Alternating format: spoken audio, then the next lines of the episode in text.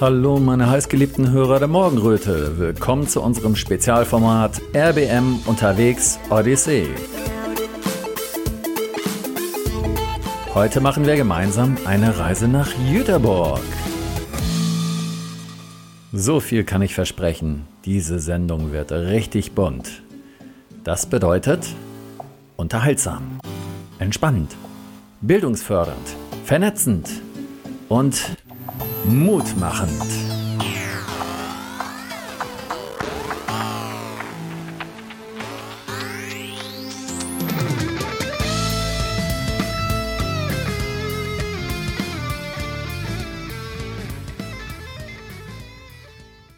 In Klosterzinna bei Jüterborg gibt es eine Gruppe von Menschen, die sich in einer Zeit gefunden hatten, als es sehr düster aussah in unserem Lande. Ihr wisst schon, was ich meine. Viele von uns haben aber auch gelernt, dass es nicht nur weniger düster, sondern sogar richtig hell wird, wenn man füreinander da ist und sich vernetzt. Das geschieht öfter, als man denkt. Radio Berliner Morgenröte liebt es, von solchen Ereignissen zu berichten. Diese Jüterburger Gemeinschaft, die sich regelmäßig zu einer Gesprächsrunde trifft, stellt öfter mal interessante Bildungsveranstaltungen auf die Beine und lädt dazu ganz besondere Gäste ein. Durch den Kontakt zu menschlich Werte schaffen hatten sie jetzt die Gelegenheit, Wolfgang Wodak zu beherbergen. Eigentlich sollte daraus eine abendliche Talkrunde vor Publikum werden. In Zusammenarbeit mit Menschlich Wirtschaften und Radio Berliner Morgenröte sprießten jedoch die Ideen und es mutierte zu einer ordentlichen Großveranstaltung.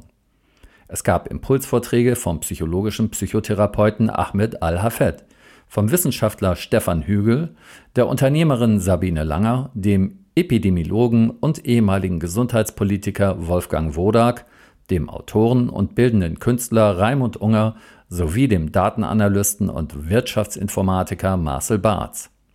Er war zudem Hauptorganisator dieses Events. Das Thema war Narrative der Mutmacher, Methoden der Angstmacher entlarven. Holger, der Gastgeber, eröffnete die Veranstaltung mit einer inspirierenden Ansprache. Was macht uns Angst? Und wie passt das zusammen? Ist das nicht ein Widerspruch? Ist nicht der Titel vollkommen falsch? Wenn wir uns mit dem Angstmachenden beschäftigen und merken, wie krass, wie kraftvoll, wie stark das ist, das ist der Titelmacher völlig fehl am Platz. Ja? Und wie das zusammenpasst, da will ich gerne noch zwei, drei Worte zu sagen. Ich denke gerade an Reinhard May. Wer kennt das Lied Annabelle? Ach, Annabelle? Ja, kennen, kennen einige. Ne? Ähm, Annabelle, Annabelle, du bist so herrlich intellektuell, zerstör mir meine rosa Brille und meine Gartenzwerg-Idylle. Also wenn ich an mich zurückdenke, so vor einigen Jahren, ähm, ich war stolz auf unsere stabile Demokratie, ich habe ans Parteiensystem geglaubt, ich dachte, dass es ein großes Glück ist, dass wir die UN haben und dass wir sehr, sehr stolz sein können auf unsere freien Medien hier in Deutschland im Gegensatz zu vielen, vielen anderen Ländern, aber die schaffen es irgendwann auch noch. Ja. Ähm, und es ist unglaublich schmerzhaft zu spüren, dass vieles dann doch anders ist und vieles führt uns auch in die Angst. Und ich kenne einige von meinen Freunden aus der Mittwochsrunde, ähm, aber auch äh, ansonsten aus, der, aus unserer aus unserem Dunstkreis, die sagen, Mensch, ich habe keine Lust mehr auf all die angstmachenden Sachen und auf all das, was negativ ist. Ich will es nicht mehr hören. Kann ich gut verstehen. Aber es ist unglaublich wichtig, dass wir unsere rosa Brille dort zerstören lassen, wo sie zu falschen Hoffnungen führt oder zu Illusionen. Weil falsche Hoffnungen und Illusionen sorgen dafür, dass wir unsere Kräfte an einem Ort einsetzen, wo sie keine Basis haben und keine Perspektive. Und das ist Zeitverschwendung und wir alle möchten uns gerne auf das fokussieren, was wirklich trägt. Was trägt, sind Menschen-zu-Mensch-Beziehungen, Herz-zu-Herz-Beziehungen, die äh, Kreisläufe der Natur, die Schönheit der Natur und vieles, vieles andere mehr, worauf wir heute sicherlich spätestens im Podiumsgespräch äh, mit Katrin Huss äh, kommen werden. Ja? Und ähm, auf dem Weg dorthin gucken wir uns jetzt viele Dinge an, über die wir verdaddert waren. Das ist so ein Wort, das kenne ich noch so aus dem Rheinland. Ja, vielleicht sagt man hier auf Hochdeutsch vielleicht eher perplex, äh, was alles passieren konnte in der Corona-Zeit oder in der Zuwanderungszeit und so weiter. Ähm, das konnten wir gar nicht glauben, dass all sowas möglich ist. Und damit wir beim nächsten Mal, ich meine, wir kennen alle den UN-Pandemievertrag, äh, es wird eine neue neue Geschichte ausgerollt werden. Und dann ist es wichtig, dass wir handlungsfähig sind, dass wir nicht in Sackgassen gehen, dass wir Mut behalten, weil wir dann eben nicht mehr perplex sind, weil wir nicht mehr verdattert sind, weil wir nicht falsche Hoffnung haben. Und ähm, dafür müssen wir teilweise durch eine Art Erkenntnisschmerz durchgehen. Den wollen wir uns heute mit unseren wundervollen Gästen kurz stellen ermutigt zwischendrin durch die aufbauenden Stände, die draußen sind, von Leuten, die etwas, äh, die neue Perspektive sehen und schöpfen und etwas anpacken und euch allen, die genauso drauf sind und letztlich unsere Podiumsdiskussion, die dann auch wieder den Schwenk Richtung Handlung, Richtung Aktivität, Richtung Mut äh, finden wird. Moderiert wurde das Ganze von der Journalistin Katrin Huss. Ich äh, war über 20 Jahre beim NDR, Mitteldeutscher Rundfunk, war dort Journalistin, Moderatorin bis 2016. Die Flüchtlingskrise kam, das war mein erwachtes Jahr, also 2015 eigentlich schon. Ähm, und äh, ich habe den Sender verlassen und bin seitdem bei den Alternativmedien, bei Nuoviso TV, wer das kennt, mache dort mit Uwe Steimle zusammen das Ruderboot und auch andere Sendungen und bin immer wieder bei solchen Veranstaltungen wie heute sehr gerne und äh, freue mich. Und ich muss sagen, wir sind nicht wenige, wir sind doch keine Minderheit, wir sind wirklich sehr, sehr viele. Also ob das jetzt solche Gruppen sind, die sich äh, offen treffen und diskutieren, aber es gibt auch in der Yoga-Szene äh, ganz viele Menschen, die sich vernetzen, die zusammen singen, meditieren. Es gibt äh, Kräuterfrauen, die sich treffen und vernetzen, da bin ich auch viel unterwegs. Also es sind wirklich sehr viele und von einer Minderheit kann man tatsächlich überhaupt nicht mehr sprechen. Das sollte uns auf jeden Fall Mut machen. Drinnen stellte die IAFF Bilder aus. Draußen vor der Türe hatte sich ein regelrechter Markt aufgebaut. Ihr könnt gespannt sein, was es da alles gab. Für Musik sorgte das Musical-Ensemble von Professor Bersten mit Auszügen aus dem Stück Die neue Normalität und Jens Fischer-Rodrian.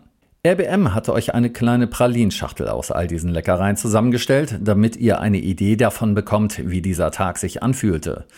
Das sind Kurzgespräche mit den Menschen, die dort einen Stand aufgebaut hatten, Interviews mit den Besuchern und Veranstaltern sowie Auszüge aus den Impulsvorträgen und Musikbeiträgen.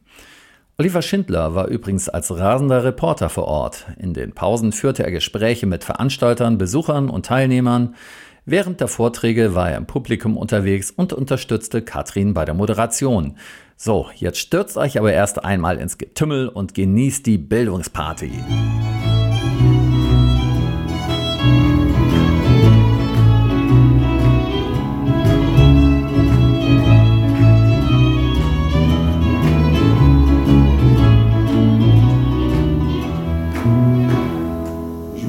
Technisch sicher und hochwirksam sollen die Impfstoffe sein. Und ihr glaubt daran, wieder Worte werden ignoriert und Kritiker eiskalt abserviert.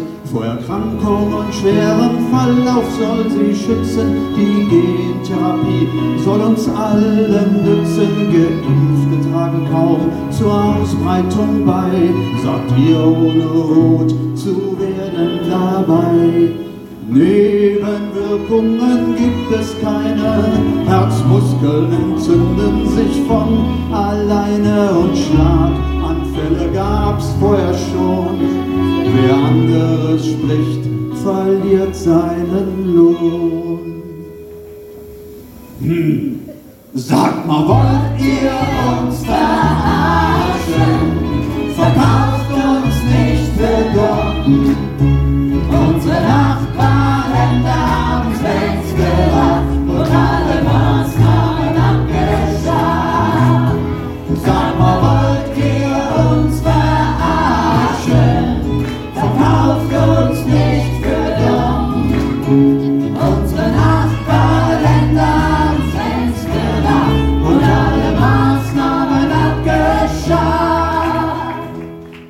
So, hier treffe ich jetzt gerade Marcel Barth, ganz entspannt mit einer Teetasse in der Hand. Ähm, Marcel, hier ist so viel zu tun außenrum. Man sieht ja lauter Stände. Drin ist eine große Bühne aufgebaut mit teurem Equipment. Hier sind Bilder ausgestellt. Und du bist ja eigentlich Hauptverantwortlicher äh, dafür. Warum bist du so entspannt? Kannst du mir das mal erklären? weil die Organisation super geklappt hat. Ich hatte viele Leute, die gesagt haben, hier, ich helfe, was soll ich machen? Und dann hat sich das auf viele Schultern verteilt. Vor drei Wochen war das noch ein bisschen anders. Da hatte ich gleich einen Bandscheibenvorfall, weil so viel Last auf meiner Schulter lag. Aber jetzt geht es mir richtig gut. Guck mal, wie flexibel das ist. Ja, ja, ja. Ich sehe ihn gerade den Hüften alles auf anderen Schultern. auf deinen zum Beispiel. Okay, alles klar. Ja, das, das hat super geklappt. Hören. Ich bin also entspannt, weil es ist genau zur richtigen Zeit alles fertig geworden und jetzt kommen die Leute hier reinmarschiert. Genau. Getrödelt, so wie es sein soll. Wie viele Plätze habt ihr drin? Ich glaube 450 Stühle, sowas ungefähr, haben wir gestellt. Und dann gibt es hier draußen nochmal äh, flexibel die Möglichkeit, äh, Stühle zu stellen. Hier wird das auch nach draußen übertragen, das, was auf der Bühne stattfindet. Und ja, so, also 500 heißt, Leute können, können kommen. Ja. Wenn es mehr wären, wird es äh, gemütlich. Dann stehen auf maskenfrei, abstandsfrei, freie Impfentscheidung. Das haben wir doch inzwischen. Was macht ihr denn noch hier, Ingo? Na, es geht ja auch um die Aufarbeitung ne, der Corona-Zeit der letzten drei Jahre. Und man weiß ja auch nicht, wie es in Zukunft aussieht. Und ähm, ja, wir haben ja auch gewisse Forderungen, ähm, die wir auch an die Politik stellen wollen, unter anderem. Und ja, dass man sowas nie wieder passiert. Ne? Und man halt, ähm, ja, dass wir nie wieder einen Lockdown wollen. Ne? Ja. Wozu macht ihr jetzt diese Infostände hier? Was ist der Sinn von den Infoständen? Ihr wollt informieren oder wollt ihr mal neue Mitglieder gewinnen? Auch Mitglieder gewinnen, aber wir wollen ja auch, ähm, ja, dass man in den, ins Gespräch kommt, dass wir uns hier weiter vernetzen und ähm, ja, dass wir halt zeigen, was unsere Arbeit ist, ne? was, wo wir die letzten drei Jahre uns ja engagiert haben. Genau. Ihr habt hier sehr viel Material ausgelegt. Äh, wer kümmert sich darum, dass dieses ganze Material entwickelt wird, inhaltlich, Druck und so? Habt ihr da irgendwie eine Bundeszentrale? Ja, es gibt einen Hauptverband von Eltern stehen auf. Mhm. Wir sind da halt vernetzt. Wir sind um die über 30 Leute, ganz Deutschland und Österreich verteilt und ähm, jeder versucht da seinen, seinen Teil beizutragen und dadurch entstehen halt ähm, ja, Flyer, und gewisse andere Aktionen oder wie meine Arbeit ja ist, die Öffentlichkeitsarbeit in Berlin unter anderem. Und ja, jeder macht, trägt da seinen Beitrag zu. Aufarbeitung des Corona-Unrechts www.corona-pressespiegel.de. Was ist eure Aufgabe vom Pressespiegel? Na, wir stellen äh, in der mobilen Galerie die Impfschäden aus. Dass ja. die Leute aufgeklärt werden, die, die nicht in der Blase sind, die dann einfach mal sehen, ey, stimmt doch, was wir sagen und stimmt halt nicht, was die Politik sagt. Und wie viel positives Feedback und wie viele Stinkefinger bekommt ihr, wenn ihr äh, irgendwo das ausstellt? Oder stellt ihr das nur so unter Freunden aus Nein. wie jetzt, so, sondern auch mal in der Straße? Wir waren gestern zum Beispiel in Tegel gewesen. Ja. Äh, wir sind immer öffentlich, Friedrichshagen waren wir und immer Alex waren wir und so weiter. Äh, 90 Prozent positiv. Ja. Dann gibt es ein paar negative Stimmen, mit denen kann man reden. Da reden wir auch gerne. Und dann gibt es ein paar, die sagen, ey, ihr seid Corona-Leugner, mit diesen brauchen wir gar nicht reden. Weil die haben ihre festgefahrene Meinung. Und hattet ihr trotzdem in der Zeit danach denn irgendwie eine Veränderung schon bemerkt? Ähm, in der Offenheit der Menschen euch gegenüber oder ist das durchgehend jetzt schon gleich geblieben? Nee, die Menschen werden offener. Die gehen mit offenen Augen jetzt drauf zu. Auch die Geimpften sagen, wir lassen uns nicht mehr impfen nach zwei, drei Mal. Ja. Sagen Feierabend, wir wollen nicht mehr, wir wurden belogen. Und um ein bisschen Geld dazu zu verdienen, äh, hat Papa mir die Möglichkeit gegeben, heute hier ähm, Brezeln zu verkaufen ja. und Bionade. Regionale Brezel, wo werden die produziert? Oh, das weiß ich gar nicht. Aber du weißt, dass sie regional sind. Steht drauf, ja? Wer hat die besorgt? Sag nochmal. Die hat mein Papa besorgt. Ach, der Marcel, ne? Marcel Barz, ne? Ja, den kann man vertrauen, wenn der sagt, das ist regional. Ahmed Al-Hafed über psychodynamische und sozialpsychologische Faktoren gesellschaftlicher Spaltung.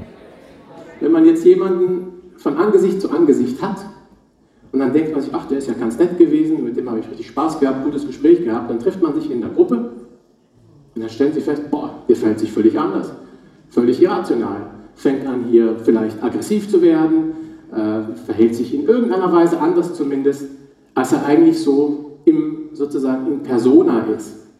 Und das hat eben damit zu tun, das ist jetzt ein therapeutischer Kontext, es hat damit zu tun, dass das bei uns, dass Gruppen bei uns etwas aktivieren, was aus unseren Herkunftsfamilien herrührt. Das heißt, äh, wie, wie war die Situation zu Hause? Wie viele Geschwister hatte ich? Welche Position hatte ich in der, in der, in der Familie? Und auch, wir sagen ja auch zum Beispiel, das ist ganz wesentlich, wenn man im Krankenhaus arbeitet, wo sehr viel Gruppenarbeit stattfindet, die Gruppe ist in Anbetracht oder aus der Perspektive eines Patienten, ist die Gruppe die Mutter in der Symbolik. Der Patient verhält sich gegenüber der Gruppe genauso, wie er sich gegenüber seiner Mutter verhalten hat. Und der Gruppenleiter ist der Vater. Ganz wesentliche Symboliken, die überall gängig sind und stattfinden. Aber das ist nur ein Beispiel. Die Grundidee, die ich aber hier vermitteln möchte, ist, dass Menschen in einer Gruppe sich irrational verhalten können. Sehr viele Menschen verhalten sich in einem Gruppensetting irrational und verlieren ein Stück weit teilweise auch ihre Individualität. Ich, ich habe mich, ich werde das jetzt nicht hier ausweiten, vielleicht können wir auch später darüber sprechen. Ich war ja selbst in der verrückten Situation, dass ich anfing, die AfD zu verteidigen als Ausländer in diesem Land. Ja, ähm, ich hatte Patienten bei mir, die bei der Pegida waren ähm, und die im Prinzip durch ihr Kombi eigentlich signalisiert haben, das kann es ja eigentlich nicht sein. Ja, und es hat mich furchtig gemacht eine Zeit lang, dass ich auch meine Praxis schließen musste, weil äh, es regelmäßige AfD-Kundgebungen gab in, in Potsdam eine gewisse Zeit lang. Und ich dachte mir, so, so, löst man keine Probleme in einer Gesellschaft, indem man mit 20 Prozent der Bevölkerung nicht spricht. Aber das war die Grundlage, was dahinter steht, ist die psychische und die gesellschaftliche Spaltung. So, ähm, das führt mich, was ich vorhin beschrieben habe, mit dieser Entwicklung. Die sieht man jetzt hier, das ist nur andersrum. Ich habe jetzt diese Achse so runtergesetzt. Hier haben wir die gering entwickelnden, die früh gestörten Menschen, sozusagen die ganz viel an Sicherheit nicht bekommen haben. Das heißt, sie wissen wirklich ganz, ganz wenig, wie sie sich fühlen, wer sie sind, kämpfen damit ständig in gewisser Weise. Und dann haben wir die nächste Gruppe, das ist die Gruppe, die, die weiß schon mehr, wer, was sie fühlen, was sie brauchen, nur die trauen sich nicht, das zu sagen. Ja? Das ist die graue Masse. Und diese graue Masse ist sozusagen unselbstständig. Sie ist, sie ist nicht autonom oder wie wir sagen, sie ist pseudo-autonom. Sie findet ihre Autonomie durch Funktionieren. Also, wenn ich jetzt mit Klischees jonglieren darf, würde ich sagen, die Familien, die dafür sorgen, dass ihr Haus immer ganz sauber ist, immer ganz clean nach außen hin, impeccabel, die Steuererklärung wurde gemacht, das wurde gemacht, keinen Vorwurf kann man einem machen. Aber sie haben nicht so viele lebhafte Beziehungen nach außen. Ja, weil sie Angst vor Beziehungen haben, das stört sie. Ähm, weil sie nicht, weil sie immer wieder, wenn sie in Beziehung zu anderen Menschen sind, kommen sie in die Bredouille, weil sie sich fragen, naja, sage ich das jetzt, was ich glaube oder nicht, oder lache ich das na, oder lache ich das weg, oder wie, wie gehe ich damit um? Es fehlt eine Beziehungskompetenz. Diese Beziehungskompetenz ist bei dieser dritten Gruppe da, weil hier, das haben die alle ganz gut bewältigt. Hier haben die mehr das Thema, die suchen ihre Gruppen. Wo finde ich mich wieder? In welcher Gruppe? Wo kann ich mich ausleben mit meinen Kompetenzen? Und wenn Sie diese Gruppe gefunden haben, dann verteidigen Sie sie unter Umständen bis aufs Blut. Sie sind identifiziert, sie, sie lieben ihre Welt, sie glauben an ihre Welt. Ich finde das total legitim bis zu einem gewissen Grade. Aber hier vor allem, worauf ich hinaus will, falls Sie das nicht lesen können, in der mittleren Gruppe haben wir eine graue Masse. Sie funktioniert, sie passt sich an. Sie hat diesen sekundären Krankheitsgewinn übrigens. Denn wenn einer kommt und sagt, wir schließen, wir haben jetzt hier ein Virus, da können wir nicht mehr weiter, aber sagen Sie, oh ja, wir müssen uns jetzt ganz schnell hier mit, äh, mit Hygienevorschriften auseinandersetzen. Wenn einer kommt und sagt, oh nee, wir müssen wir schon wieder aufmachen, nee, nee, das ist mir zu gefährlich, das können wir nicht machen. Die haben einen sekundären Krankheitsgewinn. Im Übrigen ist es nicht nur diese Gruppe und verstehen Sie dieses Modell bitte nicht als äh, in welcher Gruppe nicht so ungefähr, sondern es ist eher ein fließender Übergang. Ja? Ähm, diese zweite Gruppe ist auch hypochondrisch, was ich vorhin sagte. Sie hat Angst vor Krankheiten. Es gibt viele Menschen, die haben sich gar nicht mit einem Narrativ auseinandergesetzt oder ob sie an die Verschwörung glauben oder nicht, weil sie haben schlicht und einfach Angst vor Krankheiten. Was ist Freiheit? Ich habe bei einer Fortbildung war ich mal in einer Gruppe mit äh, Ärzten, Psychotherapeuten, äh, Psychologen. Und ähm, da entstand so die Frage über eine ganz, ganz beschissene Werbung, ganz unethisch, absurd eigentlich so. Und dann haben viele kritisiert, gesagt, das geht ja gar nicht, das können wir ja gar nicht durchlassen, da müssen wir aber dagegen was tun und so weiter. Und dann gab es eine, eine Psychologin, die aufgestanden ist und hat gesagt, Leute, man kann doch einfach Nein sagen. Was sie damit sagen wollte, ist, dass man rechtlich gesehen Nein sagen kann.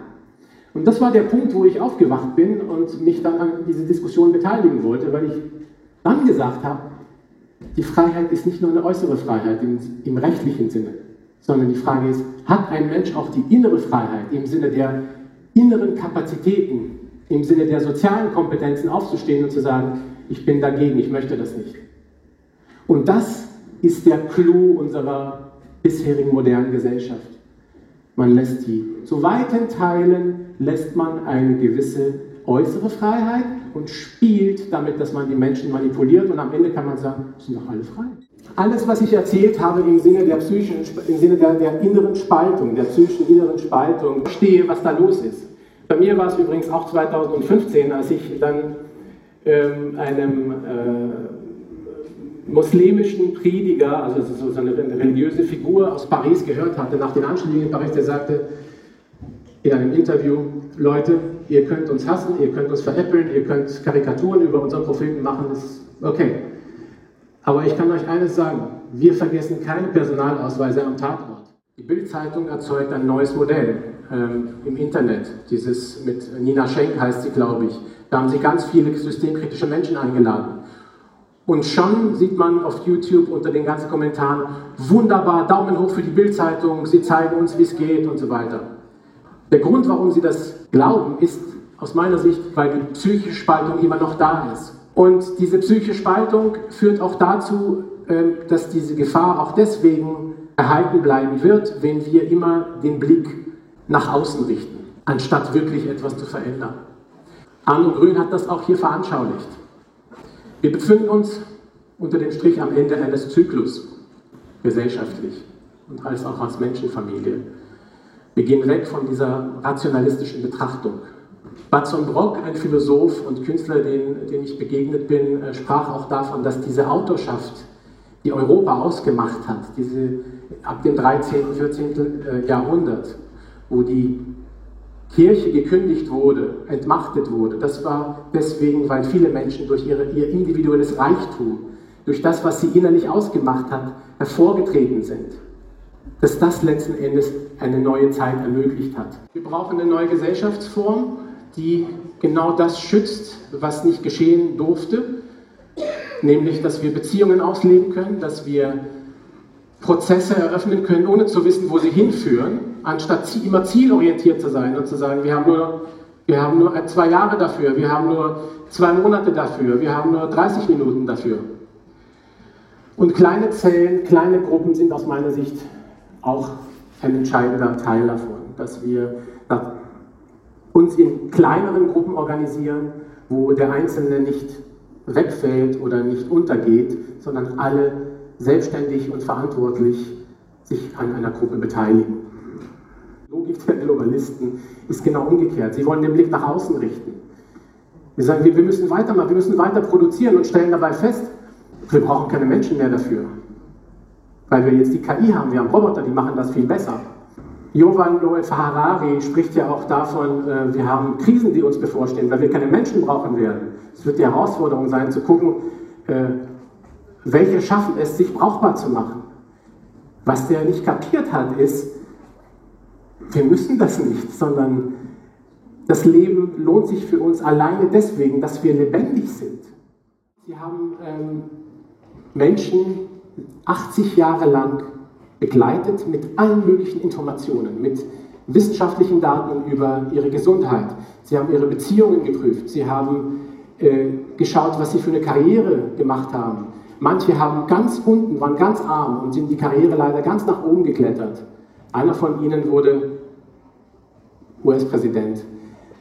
Andere sind von ganz oben nach ganz unten abgestürzt, wurden drogensüchtig, und diese ganzen Karteien, diese ganzen Dateien hat man über 80 Jahre gesammelt. Vier Teams haben sich abgewechselt. Und nach 80 Jahren gab es ein klares Ergebnis. Was macht Menschen glücklich? Und das, was Menschen glücklich macht, ist gute Beziehung, Beziehungsqualität. Und Beziehungsqualität setzt voraus, dass wir bei uns selbst nach innen schauen und anfangen, an uns zu arbeiten. Was ist das hier für eine Buchhandlung? Da steht Fleming Buchhandlung, ja? Ja, wir sind eine mittelständische Buchhandlung aus Jüterbock, aus Luckenwalde, aus Berlin. Wir haben mehrere Filialen und wir haben auch einen Versandhandel mit Büchern. Wie sind Sie ausgerechnet auf diese Veranstaltung gekommen? Sind Sie ja schon mal öfter gewesen? Ja, ich war schon öfters hier auf dieser Veranstaltung und hier ist mal ein ganz anderes Publikum, als wir es sonst im Geschäft haben. Und das reizt mich, mal was anderes anzubieten. Coaching, Berufspädagoge. Wie kommst du zu dieser Veranstaltung ausgerechnet hier in Schloss Zinner? Ähm, ja, das war Zufall. Ein Kunde von mir hat mich empfohlen, hat gesagt, komm doch mal dahin, da lernst du neue Leute kennen, kannst dein Netzwerk aufbauen. Und Mutmacher hat mich irgendwie als äh, Wort inspiriert. Und als ich jetzt bei dir hinten auf deinem Sweatshirt gelesen habe, dass man auch mal querdenken kann, fand ich das sehr angenehm, dass man nicht nur die, die sage ich mal, die Norm erfüllen muss, weil ich als Coach bin auch ein bisschen unkonventionell. Ich mache das Ganze auf dem Land mit meinem Hund als Therapiehund in einem großen Garten. Und es ist kein Büro und auch Jobcoaching und diese ganzen Dinge, die von der Agentur beworben werden, die passieren bei mir auch auf dem Land. Da ist der Mensch auch Mensch. Das heißt, du machst sozusagen regionales Coaching und Mediation. Ja, regional ja. oder auch digital schon, aber mein Schwerpunkt ist Wochenende. Die Leute kommen mit Zelten, die kommen mit Wohnwagen, die können bei mir übernachten. Von Freitags bis Sonntags gibt es ein Coaching-Wochenende. Du hast da also einen richtig großen Garten oder ein großes Grundstück? Richtig, ja. genau. Ich bin seit 30 Jahren Erzieher gewesen, habe in Kreuzberg angefangen, Neukölln, Richardplatz war ich lange Zeit, Streetworker. Und dort habe ich also die Problematik kennengelernt und habe festgestellt, früher waren die Kinder mein Klientel und jetzt habe ich gemerkt, eigentlich muss ich den Eltern helfen, damit die Kinder glücklich sind und deshalb bin ich auf der Reise. Das ist mal ein Wort.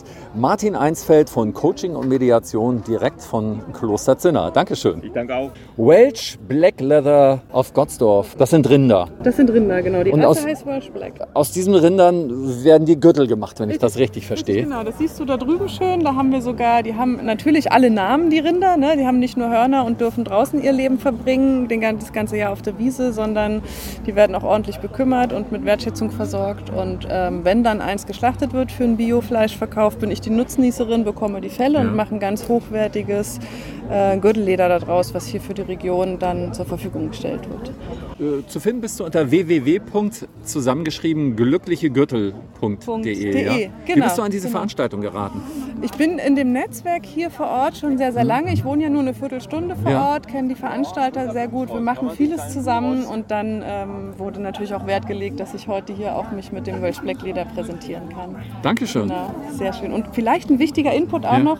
Äh, wir bieten ganz viele Workshops und äh, Kurse auch an in unserer Werkstatt, dass man selber mal wieder ins alte Handwerk reinschnuppern kann, sich zum Beispiel selber einen Gürtel machen kann ähm, oder auch eine Hundeleine, ein Halsband, äh, um einfach mal ins Tun zu kommen. Wir sind viel so im Kopf unterwegs ne? und um sich mal zu erden, um mal mit den Händen wieder selber was zu erschaffen, zu schöpfen, kann man das zum Beispiel in so einem Workshop machen. Das gute alte Handwerk, toll, toll. Handwerk, die, die genau. findet man wahrscheinlich auch bei euch auf der Website. Genau, über glücklichegürtel.de ähm, findet man den Zugang zu den Workshops, zum Shop, zum, zu unseren Tourdaten, wo wir überall unterwegs sind. Und man kann es natürlich auch in der Werkstatt besuchen nach Voranmeldung und selber mal reinschnuppern, die Kühe auf der Weide besuchen. Manchmal haben wir auch Nuckelkälbchen, die kann man dann streicheln.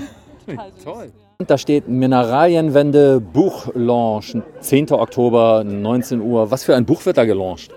Ja, der, der Chef der Mineralienwende oder der Gründer der Mineralienwende, äh, der Dr. Stefan Hügel, der sich sehr lange mit dem Thema der Mineralien äh, beschäftigt hat. Nicht nur im Sinne der menschlichen Gesundheit, aber eigentlich vor allem längerfristig, was die Böden betrifft, was eigentlich so diese Ursache unserer ganzen Problematik eigentlich so darstellt. Und hat dazu über die letzten, also seit fünf Jahren, äh, über fünf Jahren geforscht und äh, die ganze Arbeit reingesteckt in ein Buch, das jetzt zusammenkommt und am 10.10. .10. offiziell erscheint am Markt.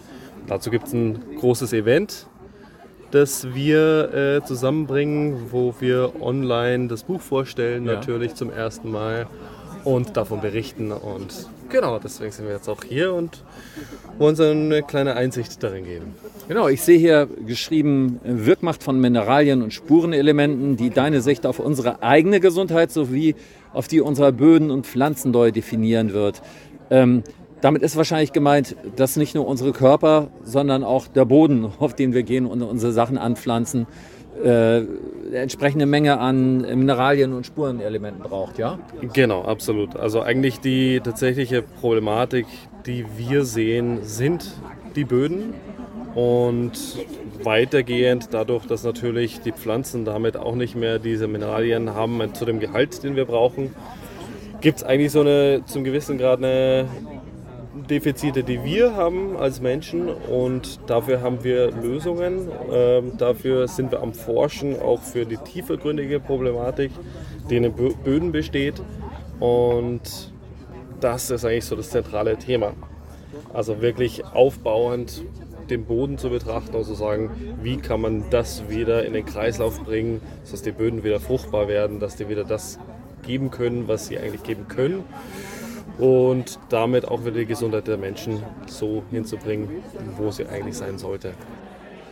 Stefan Hügel, Verein Mineralienwende, das Spurenelement Lithium und die Psyche. Unter diesem Graphen sieht man zum Beispiel, wie sie ihr eigenes Wohlbefinden angegeben haben.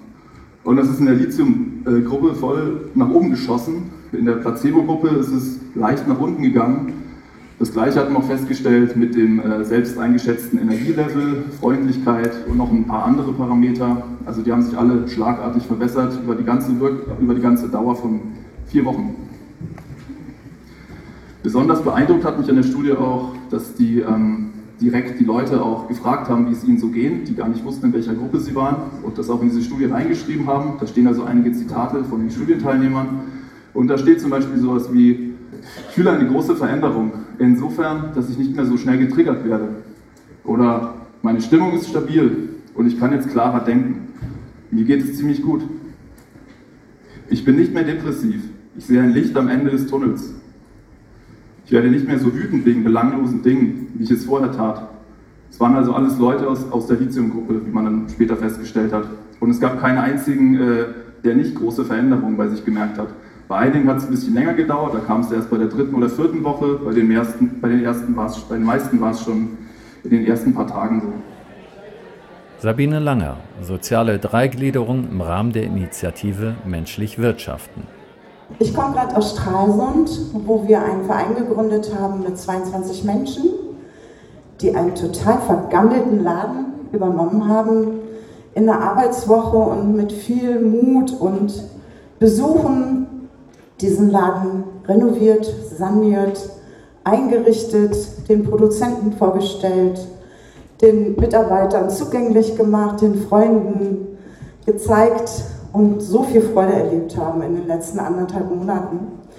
Und wir hatten am Freitag eine Eröffnung mit einem Theaterstück mit Musik von Jens Fischer-Rodrian, der heute auch hier sein wird, und mit Wolfgang Wodak, der Laden war von 16 bis 12 bis 24.30 Uhr voll. Und das sind Beziehungen. Und die haben wir uns aufgebaut. Und ähm, wenn man bedenkt, wo wir herkommen und in welcher Kürze der Zeit sowas entsteht, ist es, glaube ich, ein großes Feld des Mutmachens. Sich mit Menschen zusammenzutun und einfach zu sagen, jetzt machen wir. Genauso war das. Alle haben mich angeguckt.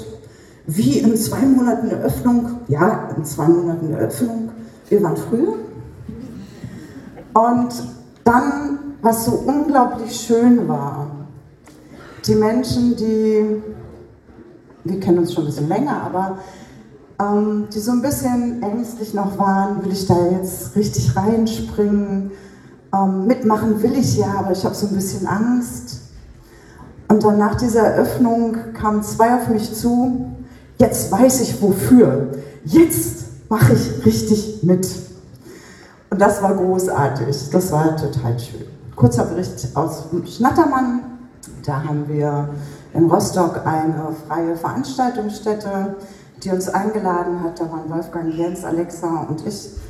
Da haben wir uns auch vorstellen dürfen, der Schnattermann ist ein Veranstaltungsort für menschlich Wirtschaften geworden der auch Künstlern und Kulturtreibenden, Malern die Möglichkeit gibt, in aller Freiheit das zu leben, was an vielen Orten nicht mehr lebbar ist.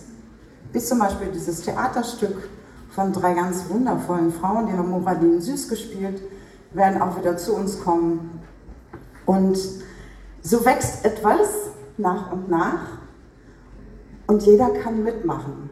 Und das ist menschlich Wirtschaften, menschlich Werte schaffen. Und die Friederike de Bruyne ist so ein wunderschönes Beispiel. Ähm, die hatte den Traum einer Ölmühle. Ähm, und sie hat sie jetzt. Und sie produziert ganz wundervolle Rohkostöle. Kalt gepresst, war gestern auch im Schnattermann. Und sie nahm mich so in den Arm und sagte, Sabine, vor einem Jahr war das ja alles noch nicht da. Und das ist mir auch so bewusst geworden. Weder ihre Ölmühle war da, noch die freie Schule auf Usedom, die wir unterstützt haben. Noch gab es vor zwei, drei Jahren diese freien Künstler, die jetzt diese freien Veranstaltungsorte finden, nach und nach sich austauschen können, die aus den Orchestern ausgestiegen sind aufgrund der Maßnahmen. Und jetzt über die Plattform auch die Jens mit aufgebaut hat und viele andere auftreten können, leben können und ihre Kunst in der Freiheit ausüben können, derer es bedarf. Ich muss als Theaterspieler die Möglichkeit haben, das zu sagen und das zu spielen, was ich denke, was ich fühle. Wenn das untersagt ist, vergeht mir das Theaterspielen. Es war so schön, wie die drei Frauen das gemacht haben. Was hat dich hierher getrieben? Ähm, die Möglichkeit, wirklich mal Menschen zu treffen, die anders unterwegs sind, so einen Zipfel zu finden, wo ich mitmachen kann an der neuen Weltgestaltung.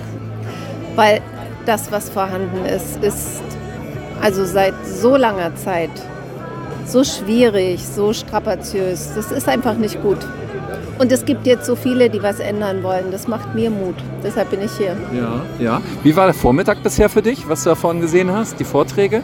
Die Vorträge waren sehr, sehr gut. Bei der Sabine Langer, das ist jetzt wirklich der Punkt, dass ich dann mal zum Verein gehen werde. Und ähm, ja, mindestens erstmal mit einer Mitgliedschaft anfangen werde. Ja. Ich habe hier ganz nett einen Schwurbler-Treff in meiner Nähe entdeckt, den werde ich auch besuchen. Ach, in deiner Nähe. Du hast hier jemand getroffen, der einen Schwurbeltreff, äh, Schwurb, Schwurbler-Treff Schwurbler bei mir in Treff der, bei dir Nähe in der Nähe macht. organisiert. Ja, Super, alles ja genau, klar. Das die. Anknüpfung, Anknüpfung im Regionalen. Das vernetzt, Das sind ja. 100 genau. Punkte, ne? Ja, absolut, absolut. Hat sich schon gelohnt. Dankeschön. Ja, bitte. Was hat dich hier besonders dran gereizt? Was so, war so der Punkt, wo du gesagt hast, hier muss ich unbedingt hin? Ich wollte auf jeden Fall mal einen psychotherapeutischen Input kriegen.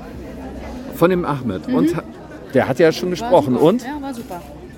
Ja. Hat mir gut, gut War gut gefallen. verständlich? Ja, ja. Gut, Dankeschön. Gerne. Ja. Hast du ja schon die Stände hier angeguckt? Ich habe sie mir angeguckt, habe ein paar Sachen schon gekauft. Ja. Ja. Hast sogar schon ein paar Sachen gekauft. Ja, toll, ne? Ja. Hast du von menschlich Wirtschaften schon vorher mal gehört oder war es jetzt das erste Mal? Schon gehört, aber jetzt bin ich wirklich motiviert, da mir das näher anzuschauen und da wirklich auch vielleicht mitzumachen. Ja. Ja, ähm, Holger, ähm, jetzt sind jetzt ähm, hat die Veranstaltung angefangen. Äh, wir haben den ersten Impulsvertrag von Ahmed gehört. Wir haben Sabine gehört. Wir haben was über ähm, die Mineralien gehört. Ähm, wie ist dein Eindruck von der Veranstaltung? Wie zufrieden bist du damit jetzt? Ja, ich bin sehr dankbar, sehr froh. Es ist hier ein toller Spirit. Wir laufen ja hier gerade durch den Park und merken, wie die Leute flanieren, wie sie ins Gespräch kommen, wie die Vernetzung stattfindet. Und mir ist es immer wichtig, dass es eine aufbauende Stimmung ist, dass man Lust hat, was anzupacken, was zu gestalten. Und ähm, der Spirit ist da und damit bin ich sehr, sehr happy. Ja, ja, ich sehe, du bist am, du bist am Lächeln. Ne? Du hast vorhin auch schon gesagt, die, äh, die, den größten Teil der Vorbereitung hast du Maße überlassen, ne? Ja, ich habe natürlich äh, in der Vergangenheit, in den letzten drei Jahren, haben wir wahnsinnig viele äh, Veranstaltungen auf die Beine gestellt und wir wechseln uns da ab. Mal äh, macht der eine, mal der andere mehr. Wir sind zum Glück eine große Mittwochsrunde und da kann jeder mal sich den Hut aufsetzen. Marcel hat es großartig gemacht. Marcel ist ein toller Organisator und da bin ich ihm sehr dankbar. Dankeschön. In dieser schönen neuen Welt, in der uns scheinbar gar nichts fehlt, wo das Überleben zählt. Wir haben's wohl so gewählt.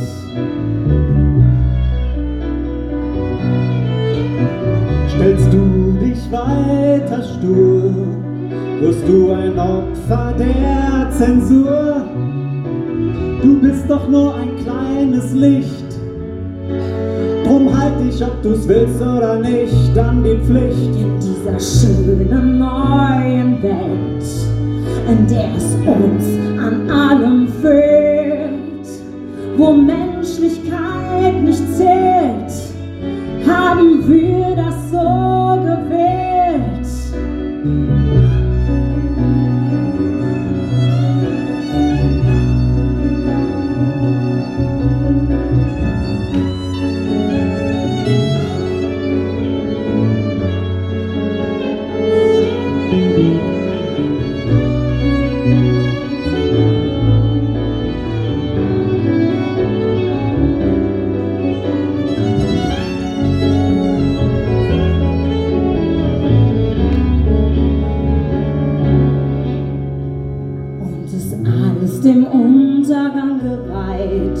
Bist du zu dienen stets bereit.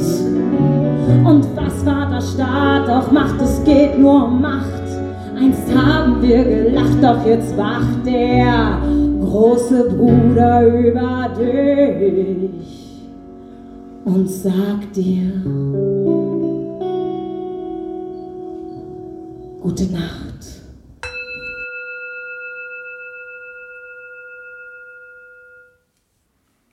Liebe Hinhörer, sicher ist euch bewusst, dass freie Medien wie zum Beispiel Radio Berliner Morgenröte nicht von der GEZ profitieren und ganz auf eure wohlmeinenden Spenden angewiesen sind. Wenn euch also gefällt, was euch bei RBM serviert wird, freuen wir uns über einen kleinen Anerkennungsbeitrag. Zahlungsmöglichkeiten gibt es am Fuße unserer Webseite. Danke, dass ihr mitmacht.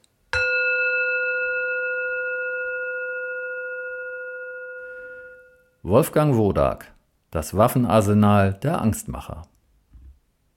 Man versucht in der Tat, uns neu zu programmieren und damit wir mitmachen. Und da braucht man sehr viele, hat man sehr viele kluge Leute, die man beschäftigen kann, wenn man Geld hat. Und diese klugen Leute, die sind in den PR-Agenturen, das sind die, die uns immer schon versucht haben zu verändern, die uns Dinge verkaufen wollen, nicht Coca-Cola oder Benzin oder Autos oder so. Alles Dinge, von denen sie uns glauben machen wollten, dass wir sie haben müssen. Und diese Spezialisten, die das lange gelernt haben und ausgebildet sind, die erzählen uns jetzt andere Sachen und machen das für im, im Lohn für die Leute, die uns Angst machen, die uns plötzlich äh, ja, erzählen, dass das, was wir früher geglaubt haben, gar nicht stimmt. Es stimmt gar nicht, dass es nur Männer und Frauen gibt. Und, und ich wundere mich, dass es nicht mehr Verkehrsunfälle gibt, weil links und rechts auch nicht mehr ist. Weiß man auch nicht mehr so richtig, was ist. Was früher war das Leben viel einfacher. Ich sagte ja, die WHO hat keinerlei Militär, kann, kann das überhaupt nicht durchsetzen. Das klappt nur über die Politik. Und nur in den Ländern, wo die Politik das mitmacht. Die Oshida, die macht das mit. Propaganda funktioniert so, dass man sich eine Sache raussucht, die man gerne unter die Leute bringen will, die einem wichtig ist, die man durchsetzen möchte. Und es ist egal, ob, ob es nützt oder schadet. Man, Propaganda ist, dass man die Sache, die man durchsetzen will, so darstellt, als würde sie der Allgemeinheit nützen. Als wenn es eine gute Sache wäre. Das müssen wir machen. Wenn sie alle solidarisch müssen sie sein. Das ist was Gutes, wenn man solidarisch ist. Die benutzen gute Werte und gute Verhaltensweisen und gute Bilder, die Umwelt, die schöne Umwelt, die wollen wir doch alle. Die, die, die Sustainable Development Goals, diese hübschen, bunten kleinen Felder, alles Sachen, kann man nichts gegen sagen. Armut bekämpfen. Alles, was wunderbar, richtig schöne Sachen, mehr Toleranz auch untereinander. Die unterschiedlichen Menschen sollen sich als solche dann tolerieren. Und äh, man benutzt dieses, was uns wertvoll und teuer ist, benutzt man, um die eigenen Ziele durchzusetzen. Das, was dann geschieht, ist ganz was anderes.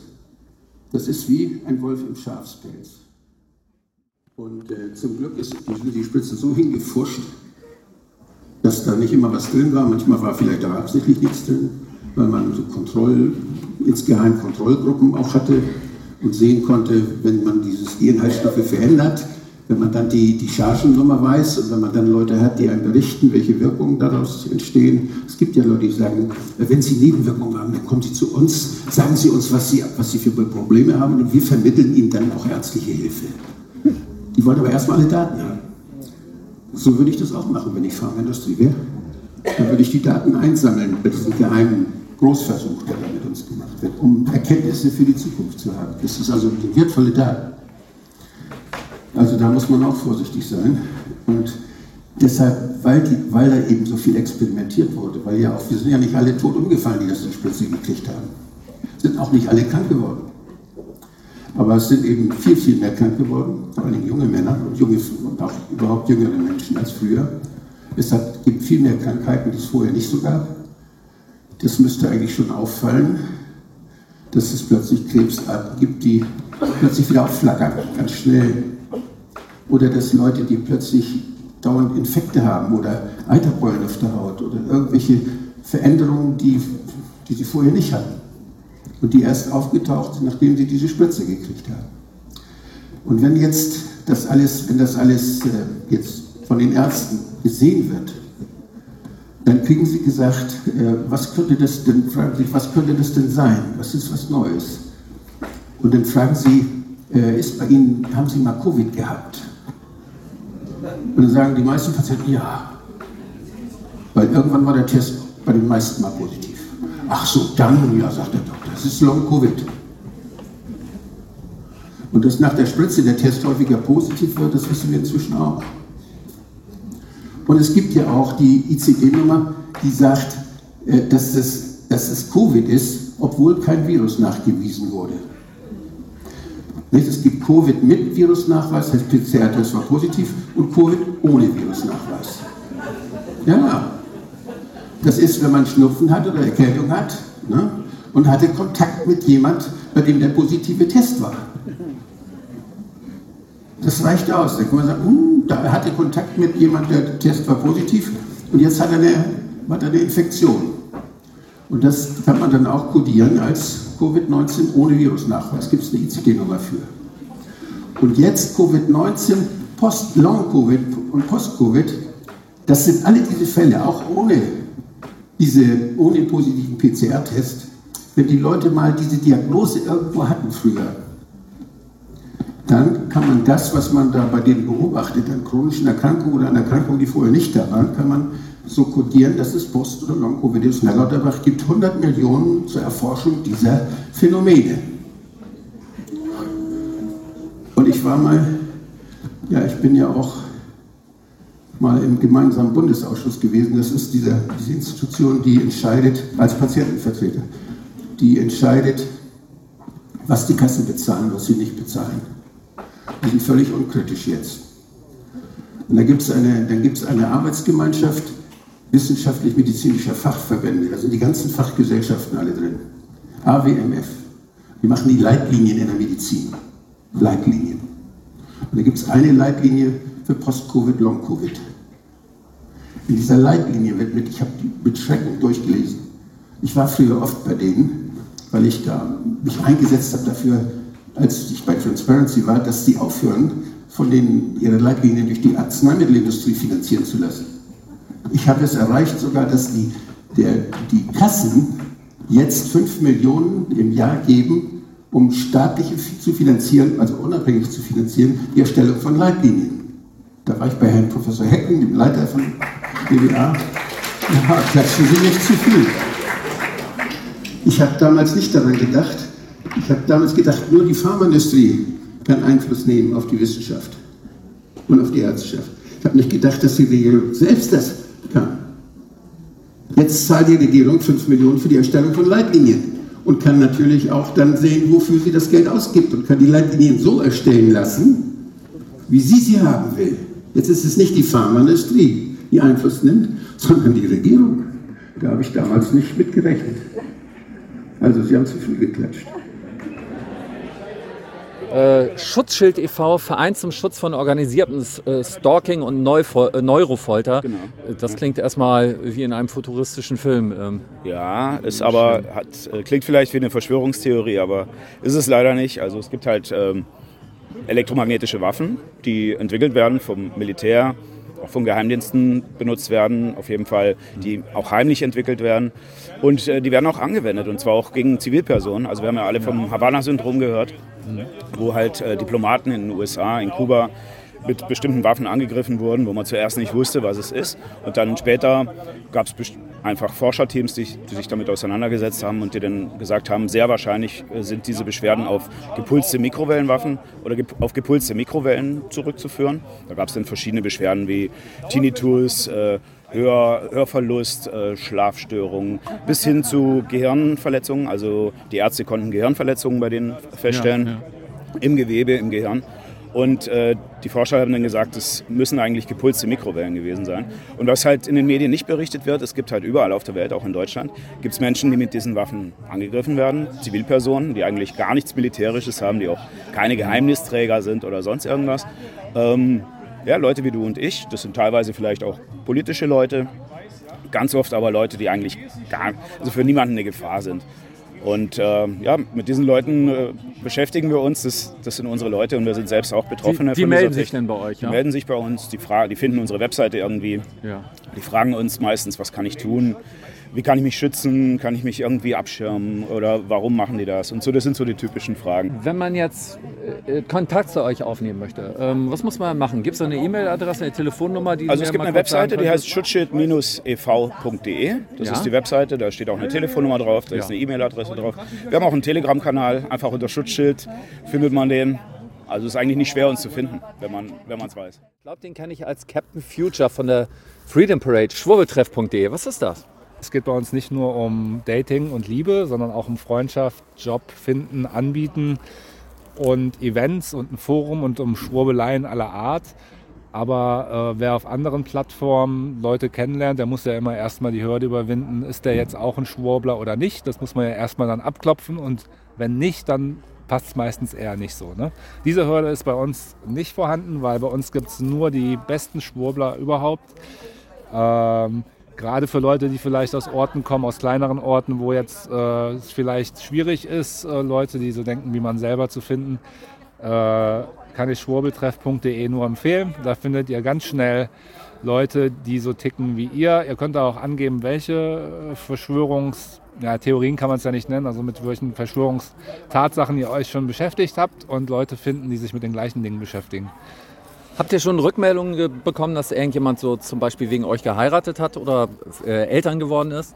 Also jetzt kürzlich habe ich ein Pärchen interviewt, die sich im April kennengelernt haben, also vor einem halben Jahr und immer noch zusammen sind, glücklich. Ja. Die haben sich dort kennengelernt und sind seitdem ein glückliches Paar. Also ich habe noch von keinem Paar gehört, dass jetzt so schnell auch, gibt uns erst erst Februar, seit einem knappen, also seit einem guten halben Jahr. Ähm, habe noch keine Rückmeldung, dass jetzt geheiratet wurde oder Kinder entstanden sind wäre ja auch rechnerisch kaum möglich. Aber es wird sicher auch bald passieren. Und wie gesagt, viele Paare haben sich schon getroffen. Und äh, wenn das erste Paar da ist, äh, das dann auch ein Kind zur Welt bringt, dann schenken wir einen Schnuller mit Schwurbeltreff-Logo drauf. Noch eine Frage. Kriegst du manchmal so Tendenzen mit, warum man bei schwurbeltreff.de ist oder warum man zum Beispiel nicht mit Geimpften zusammen sein möchte? Eigentlich ist das ja auch ein bisschen diskriminierend. Ist das in erster Linie, hat das etwas mit Shedding oder mit der inneren Einstellung zu tun? Also haben die Leute da echt Angst, sich anzustecken mit der Impfung? Ist das, ja, verbreitet? Beides, beides. Also ich höre tatsächlich, dass äh, wenig Geimpfte bei mir tatsächlich angemeldet sind. Wenig äh, gibt es denn welche? Wenig, es gibt schon welche. Aber irgendjemand hat sich mal abgemeldet und meinte, äh, ja, bin hier nicht gut behandelt worden als Geimpfter. Also ich bitte ja. doch alle äh, ja. Ungeimpften, äh, auch die Geimpften willkommen zu heißen und mit Respekt zu behandeln. Äh, wir sind, diese Plattform gibt es natürlich auch für Geimpfte und um sich auszutauschen und die Gräben zu überwinden. Also bitte seid in jedem Fall respektvoll, auch wenn Leute andere Meinungen haben oder noch nicht so früh erwacht seid wie ihr selber. Es gibt auch Geimpfte und ihr könnt euch auch gerne anmelden. Nee, ist auch logisch. Wir hatten uns früher beschwert, dass wir ausgegrenzt worden ja. sind, weil wir äh, ungeimpft sind. Jetzt kann man nicht sagen, jetzt haben wir das Recht dazu, wir sind ja damals auch ausgegrenzt worden, ja. jetzt dürfen wir die ausgrenzen. Ist doch nicht die richtige Antwort, oder? Ganz genau, das ist lächerlich. Wenn es jetzt darum geht, wirklich mit jemandem zusammenzukommen, äh, also ich, kann ich ja nur für mich sprechen, also ich hätte tatsächlich Angst vor Shedding wenn jetzt jemand geläutert ist und seine Einstellung dann geändert hat und jetzt auf unsere Seite gekommen ist, könnte ich mir schon vorstellen, mit jemandem eine Freundschaft zu pflegen oder sogar, weiß ich nicht, eine Partnerschaft. Gut, ich habe jetzt eh schon, aber äh, mit jemandem, der geläutert ist, könnte ich es mir vorstellen. Mit jemandem, der immer noch auf dem Kurs ist, oh, lasst euch alle impfen, könnte ich mir keine Beziehung vorstellen. Port24, ist das nicht ein freies Medium, was ich schon aus dem Internet kenne? Who is Who? Aha, äh, Who wird WHO geschrieben? Aha, da klingelt es ein bisschen www.mehr-wissen.info. Ähm, was macht ihr hier? Wir präsentieren das Projekt Who is Who, das heute auch in äh, Wien die Großdemo mit dem Motto läuft. Und ähm, wir wollen wieder ins Flyern kommen. Wir möchten ganz gerne die Leute aus unserer Bewegung dazu auffordern, dass sie ähm, wieder ihre Nachbarn beflyern und dafür haben wir diesen diese wunderbaren Flyer entwickelt, mit Rechtsanwälten zusammen, professionell aufgesetzt, eine Webseite in 20 Sprachen und wollen jetzt sofort ab heute im Prinzip live gehen und die Menschen auffordern, nehmt unsere Flyer, druckt sie aus, steckt sie euren Nachbarn in den Briefkästen und informiert, informiert sie darüber, was im Pandemievertrag steht, was in den ähm, ähm, ähm, International Health Regulations stehen wird und was uns davon betreffen wird. Und das ist ein ganz, ganz wichtiges Thema, das kommt gerade auf uns zu und da müssen wir sehr vorsichtig sein, glaube ich. Das heißt, eigentlich hat man ja zwei Möglichkeiten. Möglichkeiten. Man nimmt die Flyer in die Hand, geht auf die Straße, kommuniziert mit den Menschen, wenn man so wortgewandt ist und argumentativ so sicher. Oder man speckt, äh, steckt sie einfach in den Briefkasten rein, ja? Ich, ich verli- verliere sie meistens in, in Einkaufswagen. Und dann muss ich immer nachdrücken, weil die immer da liegen bleiben. Ich weiß auch nicht, wie das kommt. Ja, Äh, ja. Wir haben auch Aufkleber, die wir irgendwo hinkleben. Also ein bisschen Guerilla-Marketing muss auch dabei sein. Und ich glaube einfach, dass der stete Tropfen nachher den Stein hört. Du bist also vom Zeitpunkt aus der Schweiz, ja? Da machst du auch einen, da hast du auch einen Podcast, ja? Ja, genau. Bist du denn extra jetzt aus der Schweiz hierher gekommen? Nee, ich wohne in Belzig, das ist hier ganz in der Nähe. Ja? Und ich bin sozusagen die Deutschland-Redaktion vom Zeitpunkt. Ach so, man muss gar nicht in der Schweiz sein. Wir ja, haben so ist das im viel Internet. mehr deutsche ähm, Leser als Le Ja. Leserinnen als, als Schweizer, Ja, komischerweise, obwohl es eine wirklich Schweizer Zeitschrift ist. Aber wir bringen noch viel aus Deutschland. Wir machen ähm, Online-Zeitschrift, eine gedruckte Zeitschrift und äh, Podcasts Ja, und genau. ein tägliches Nachrichtenportal. Und in der Corona-Zeit war der Zeitpunkt, ich würde mal sagen, das Zentrum vom Corona-Widerstand für die Schweiz. Ja. Und hat dort eine enorme Popularität bekommen. Bei den einen und bei den anderen ist er verteufelt worden. Ist immer noch so, weil wir wirklich viele kritische Themen anpacken. Ukraine-Krieg, Klima, ähm, Gender, Transhumanismus und die eben und der eben schauen, was, wie bringen wir eigentlich einen Dialog wieder zustande. Ja. Wer ist fies und wer gerecht?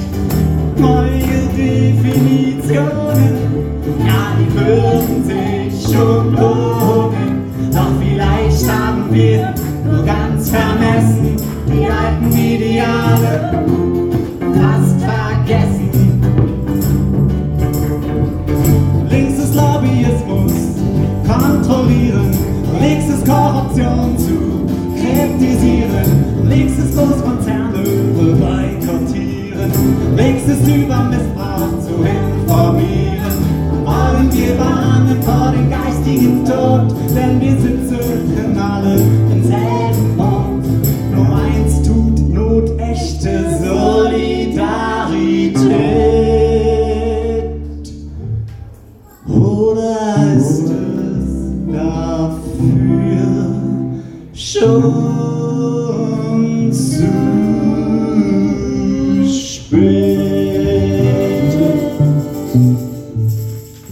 ich hier doch schon wieder Leute von der IAFF, die Internationale Agentur für Freiheit, stehen.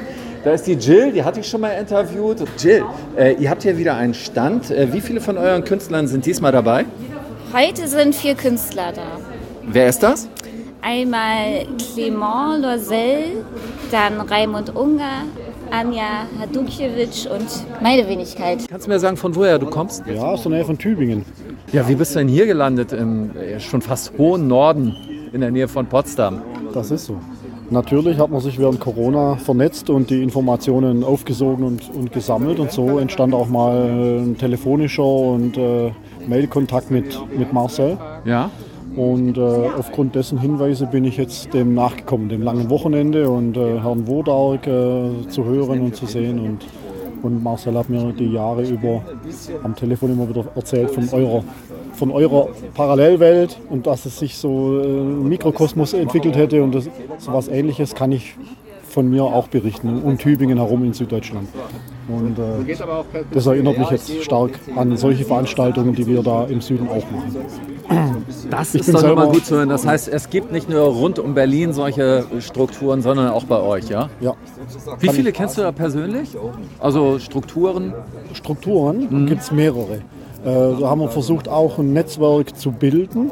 Ja. Ähm, aber jetzt, äh, ich komm, bin stark vernetzt eben um Tübingen herum und gerade im Gesundheitswesen. Ich bin selber Therapeut. Ja. Und da gibt es eben Klinikpersonal steht auf. Das sind jetzt zwar nur 1000 Organisierte, sage ich mal, von 20.000 im Klinikpersonal in Tübingen, aber immerhin. Das sind Und 5 Prozent. Damit kommt man in den Bundestag. Da hast du recht. Also es Ja. ist nicht äh, unbedeutend und um, das, um dieses Netzwerk herum haben, haben sich eben auch wieder Gruppen, Eltern, äh, sage ich jetzt mal, Elterngruppen oder anderes oder Unternehmer oder Selbstständige, das hat sich daraus so entwickelt. Marcel Barth. Ängste erzeugen mit Zahlen und Statistiken. Was heißt Übersterblichkeit? Ähm, ich dachte, das ist ein ganz, eine ganz feste Messzahl.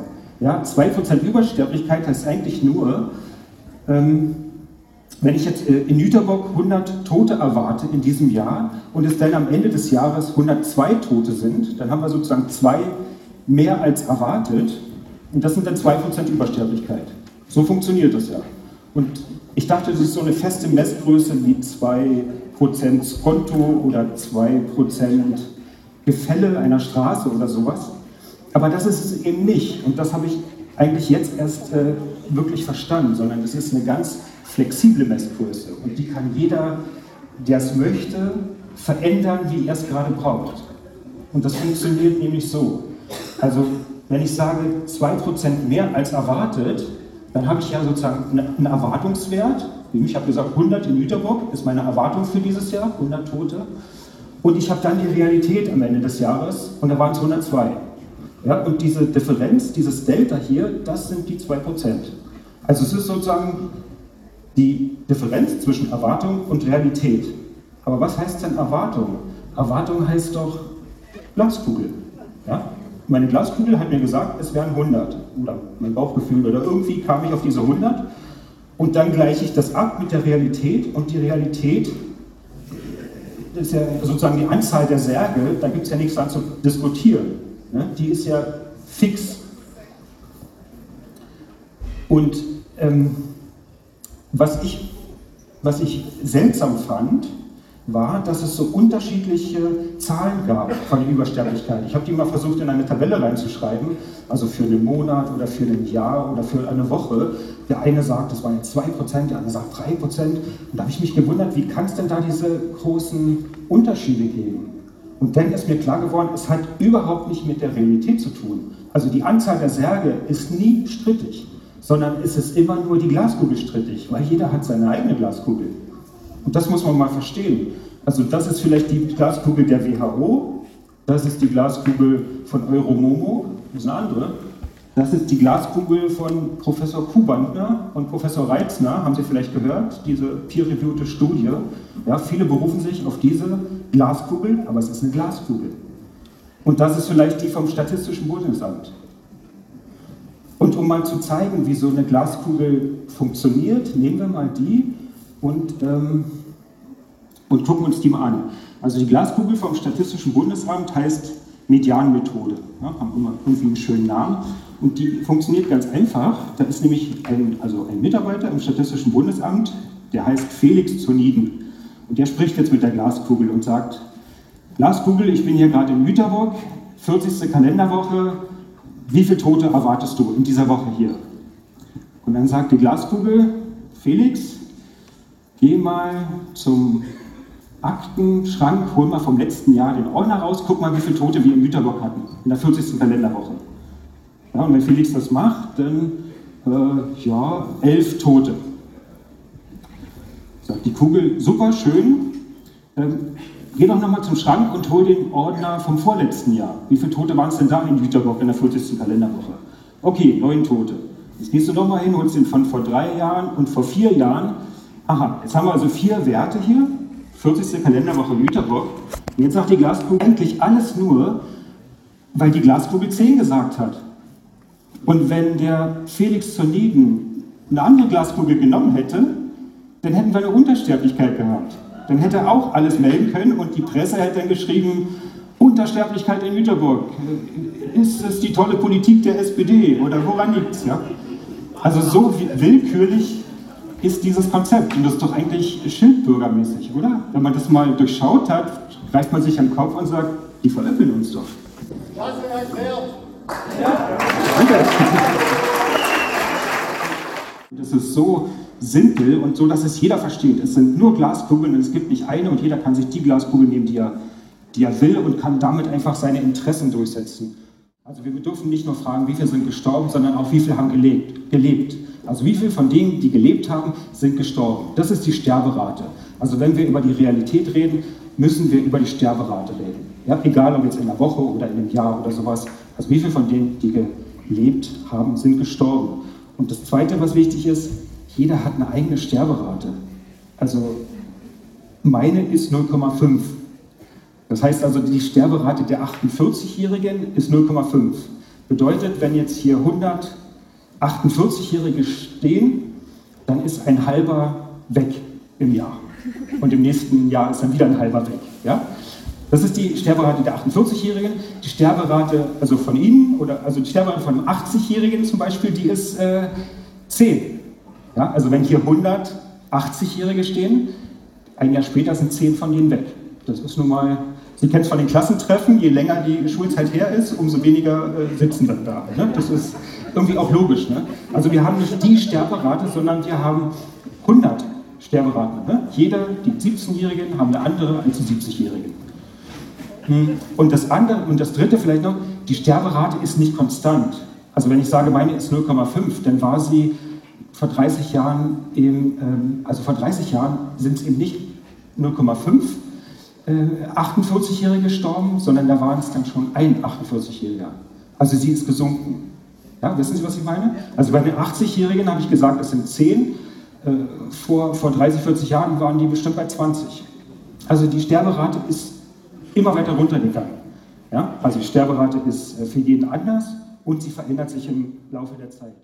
Jetzt hier meine Sterberate, ja, irgendwo hier sind wir jetzt bei 0,5 und 1990 waren wir irgendwie so bei 0,8 und davor bei 1 oder sowas. Ja? Also die Sterberate kommt von ganz oben und geht hier nach ganz unten. Ja, ich sagte ja, hier irgendwo sind sie jetzt bei 10, aber sie kommen hier, vor 30 Jahren waren sie bei 16 und davor waren sie bei 20 und so weiter.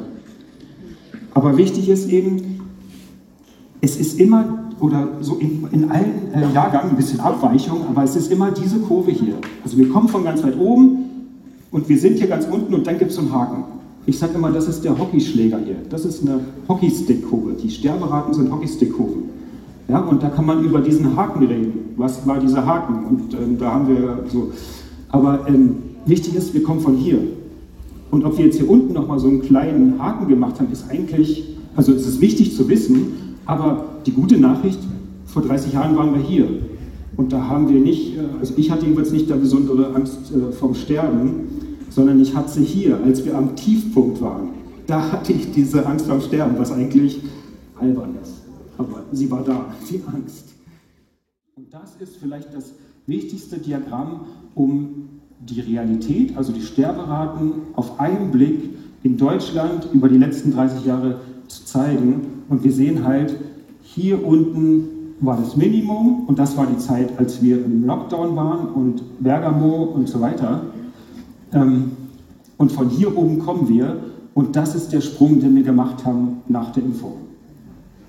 Also wir sind auf dem Niveau hier irgendwie von vor zwölf Jahren oder sowas. Also weil manche diese, wenn, wenn da natürlich steht 50% Übersterblichkeit durch die Spritze, dann denken manche, wir werden irgendwie alle Angehörigen verlieren und sonst was.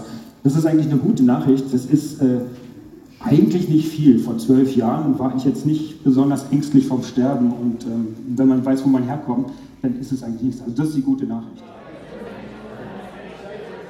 Meine Mutter hat mich eingeladen oder hat gesagt, Ja. sie geht hier hin. Ja, ja, ja. ja. Äh, wo kommst du her? Ich bin in Berlin geboren, in Potsdam groß geworden und lebe jetzt auf einem recht autarken Dorf in Thüringen und schlafe die meisten Nächte unter dem Sternenhimmel. Und das ist für mich auch die einfachste Methode, sich der Angst zu stellen, einfach draußen zu schlafen und zu merken, die meisten Ängste sind gar nicht real, sondern kommen von Filmen und irgendwelchen Geschichten. Aber ich werde von der Natur getragen und es tut mir richtig gut, draußen zu schlafen, auch im Winter. Dadurch, dass ich jetzt aber seit Jahren das mache, Ja. kommen immer mehr positive, reale Erfahrungen und die Ängste sind einfach nicht mehr begründbar und die verlieren einfach an Kraft, weil so viel positive Erfahrung zeigt, wie die Realität ist.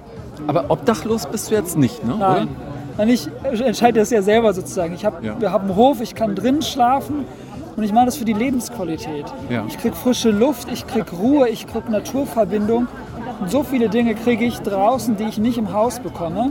Das heißt, wenn ich mich zwischen einem Hotelzimmer in der Stadt unterscheiden, also aussuchen kann oder dem Park, dann lege ich mich in den Park. Stefan, mein Name, äh, meine Organisation ist Filming for Change und wir besuchen Menschen, die die, Welt verändern. Äh, Was für Menschen sind das, die die Welt da verändern bei euch? Naja, also boah, das ist quer durch die Bevölkerung. Ja. Wir haben Architekten, die neues Bauen äh, initiieren in, in, im Architektursektor. Wir bis zu Künstler wie Konstantin Wecker, die Pazifismus, Frieden äh, sich dafür einsetzen in der Welt. Wir sind zwei Ja. Filmemacher und wir besuchen eben diese Menschen und das seit acht Jahren. Wir haben insgesamt 300 Leute oder Unternehmungen, Menschen äh, porträtiert und machen da kleine Filmchen draus. Äh, es gibt zum Beispiel auch in Schloss Tempelhof der Gemeinschaft ist das Earthship gebaut worden, das erste nachhaltige und sich selbst erhaltende Haus, energetisch. Ja, Und äh, da haben wir zum Beispiel eine ganze Reihe gemacht, ja, äh, haben den Bauprozess mit begleitet. Und äh, bis, bis hin zu, wir begleiten auch Festivals, ja. Äh, Bildungseinrichtungen wie Schule im Aufbruch, das war auch ein ganz äh, großes Thema. Wenn man uns finden will, einfach Filming for Change in Google eingeben oder der bevorzugten Suchmaschine und dann findet man uns. Flussmark. Ah, ist das eine Währung? Das ist eine Währung, sehr gut erkannt.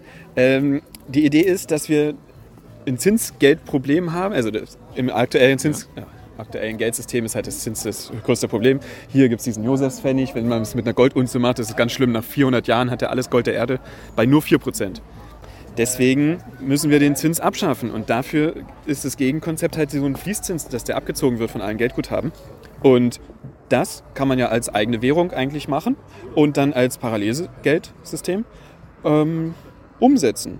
Wir brauchen einfach nur mehr Menschen, die mitmachen und dann können wir Stromunternehmen akquirieren und weitere große Geschäfte, die deutschlandweit liefern. Genau. Ich sehe auch schon, hier ist ein Hinweis auf den berühmten Film Das Wunder von Wörgl. Wer den noch nicht gesehen hat, W, O, Umlaut, R, G, L, auf jeden Fall angucken. Ja. Ähm, Und auch, die über Geschichte ein- dazu. Die das Geschichte sind dazu. 17 Monate Geldexperiment gewesen. Danach wurde es verboten von der österreichischen Zentralbank. Ähm, unter Androhung des Militärs natürlich. Äh, noch mal die eine Frage. Ist halt, dass wir ein paralleles Ja. Geld haben, 10.000 Leute erreichen und danach äh, Unternehmen akquirieren. Das, die, die Währung ist schon programmiert.